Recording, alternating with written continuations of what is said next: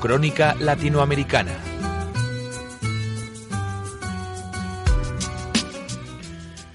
Pues vamos a conocer qué sucede al otro lado del charco y lo conocemos de la mano de Álvaro Lisón de Advisory GDC. Álvaro, muy buenas. Hola, muy buenos días.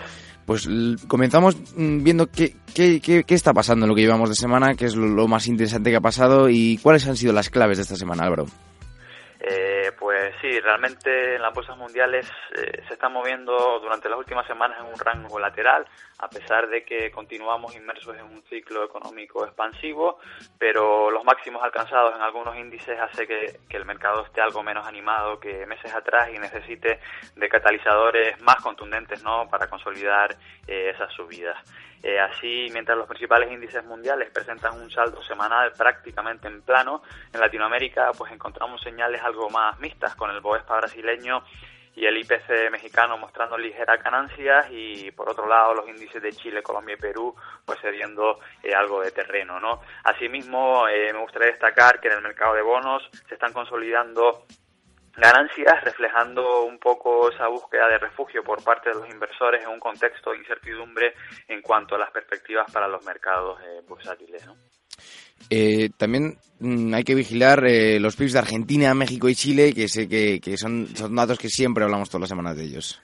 Sí, efectivamente. La verdad que esta semana, y como suele ser eh, muy habitual por estas fechas, estamos conociendo ¿no? esos, esos datos de PIB ¿no? correspondientes al primer trimestre y sin duda eh, llamativos porque se confirma un poco ese escenario de desaceleración que estamos viendo durante este primer trimestre a nivel global. Lo vimos eh, hace unas semanas con los datos de Estados Unidos y de la zona euro y ahora eh, pues se confirman un poco con, con, los datos en Latinoamérica. No destacar el caso de Argentina, Argentina porque se confirma que la economía está en recesión, su PIB caía en 1,5% eh, este trimestre y sin duda una situación muy complicada Argentina y que no tiene visos de revertirse al menos en el más corto plazo debido eh, al panorama muy complicado para el consumo de las familias por la pérdida en el poder adquisitivo tras la devaluación que tuvo lugar en el peso durante el mes de enero y debido a una tasa de inflación que es, superior al 30% en un contexto de salarios privados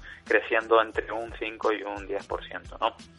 Eh, también mencionaba eh, el caso de Chile, efectivamente, en Chile el dato de PIB eh, sorprendía ligeramente al alza, pero eh, confirma un escenario de desaceleración desde mediados del, del pasado del, pasado año. El PIB creció un, un 2,6% en tasa interanual, eh, con la demanda interna como principal factor explicativo de esa desaceleración, no muy afectada por una menor inversión en maquinaria y equipos, muy en línea con la dinámica de las importaciones de capital que están cayendo de forma muy significativa y que lo han seguido haciendo durante este segundo trimestre. Hemos visto caídas en estas importaciones de un 30% en abril y todo ello sin duda muy relacionado con la caída del precio del cobre y el menor dinamismo de la economía de, eh, de China. ¿no? Como decía un poco, estos datos confirman que la desaceleración de la economía chilena sigue en curso en 2013 no podemos olvidar que creció un 4,1%, en este primer trimestre lo ha hecho un 2,6% y probablemente la proyección anual por parte de su Banco Central eh, termine por revisarse próximamente y se sitúe para el conjunto de este año esa previsión de crecimiento más cerca del 3% que del 4% que estima en la actualidad. ¿no? Asimismo, me gustaría destacar que el Banco Central, eh, que inició el pasado octubre un ciclo expansivo de su política monetaria, con cuatro recortes hasta situar el tipo de interés en el 4%, es posible que continúe reduciendo los tipos de interés para estimular la demanda interna y pudiera cerrar el año en torno al 3,25% eh, tal y como descuenta ahora mismo el, el mercado, ¿no? Y bueno, por último, eh, sí me gustaría mencionar a México. Mm. Conocemos esta tarde viernes el dato de PIB correspondiente al primer trimestre, pero probablemente, eh, según estimaciones, se sitúe próximo al 0% en tasa trimestral, muy por debajo de ese 0,5 que espera el consenso del mercado, eh, pues dada un poco la evolución de los indicadores de frecuencia mensual que hemos ido conociendo mm. recientemente, ¿no?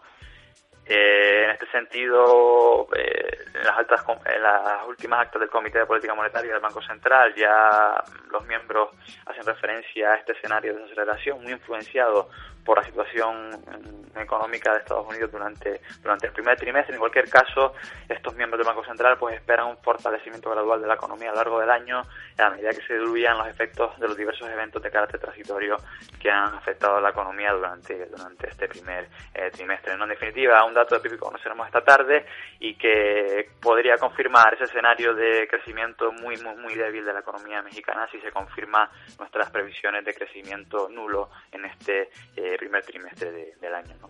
Pues vemos eh, la situación de Argentina, México y Chile. Esperemos que, las previsiones vayan mejorando a lo largo del año. Eh, ¿Qué datos importantes eh, esperas que salgan la próxima semana, Álvaro? Sí, la semana que viene, sin duda, el foco habrá que estar en el mundo desarrollado, donde conoceremos datos muy importantes de confianza empresarial y del consumidor en las economías avanzadas, como Estados Unidos, área euro y Reino Unido, así como datos muy importantes para el mercado, como son pedidos de bienes duraderos y ventas al por menor en Estados Unidos. Sin duda, referencias vigilar y que determinarán el comportamiento semanal de los mercados a nivel, a nivel global. Pues ahí tenemos eh, estas previsiones eh, del mercado, evidentemente un mercado en Estados Unidos que afectará directamente a este mercado latinoamericano, ¿no, Álvaro? Sí, efectivamente es muy importante vigilar estos datos. Y seguiremos vigilando también países como, como Argentina, como México, como Chile. ¿Algún otro país que podamos destacar eh, a lo largo de estas semanas? Eh, en cuanto a datos en Latinoamérica, la verdad que pocos. Tenemos algún dato así importante en Brasil, algunos alguno en México, pero sin duda eh, yo centraría la atención en, en, Estados Unidos y en la zona euro, eh, teniendo en cuenta que cualquier dato que se publique eh, en estas economías es muy sensible para el comportamiento de los mercados de forma de forma global. Una pregunta que le hago yo siempre a Ana y ahora que aprovecho que aprovecho que estoy aquí hablando contigo. ¿Cómo ves eh, al país brasileño preparado para el Mundial y cuáles son, eh, cómo va a afectar a su economía? ¿Y le ves preparado? Porque vemos una cantidad de manifestaciones en la calle, unas polémicas. ¿Cómo, ves, ¿Cómo ves el impacto de, este gran evento en el país? La verdad que la situación de Brasil es un poco un poco delicada porque la economía eh, se encuentra en una fase de desaceleración que inició se inició el año pasado. El Banco Central está subiendo tipos de interés porque hay un problema muy importante de inflación. No, como es lógico, eh, con un evento de tal envergadura como puede ser el Mundial de Fútbol, es normal que durante ese trimestre se vea un crecimiento muy importante del PIB y básicamente por el consumo, ¿no? Por el consumo de todos los, los espectadores, turistas mm. del resto del mundo que estarán durante, durante ese mes en Brasil y obviamente eh, podemos contar con un dato de crecimiento muy significativo durante ese trimestre y que no tiene por qué continuar en trimestres posteriores, sobre todo si la dinámica de, de desaceleración de la demanda interna y de inflación al alza pues, pues continúa, ¿no? Bueno, pues veremos y esperemos que, que, le vaya que le vaya bien con, el tema de las infraestructuras, ¿no? Porque mm, es un poco, te lo preguntaba por toda la, polémica que se está generando, por, por, sobre todo por la falta de, Estamos a casi dos meses y hay infraestructuras todavía, terminar. Eh. no sé, no sé qué, opinión tienes de, esta polémica, Álvaro.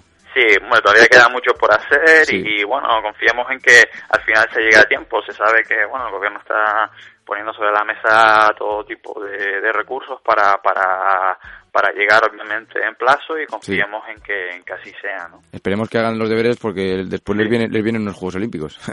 Totalmente. así que... El hay que, hacer... que tienen por delante no, no, no, no les queda... Ahí tienen exámenes de febrero y exámenes de junio. Esperemos que estudien para ambos, ¿no? sí, totalmente. bueno, pues Álvaro, Álvaro Bison, muchísimas gracias por, por darnos estas previsiones y hablamos la semana que viene. Eh, un saludo, muchas gracias. Muchas gracias, hasta luego. Adiós.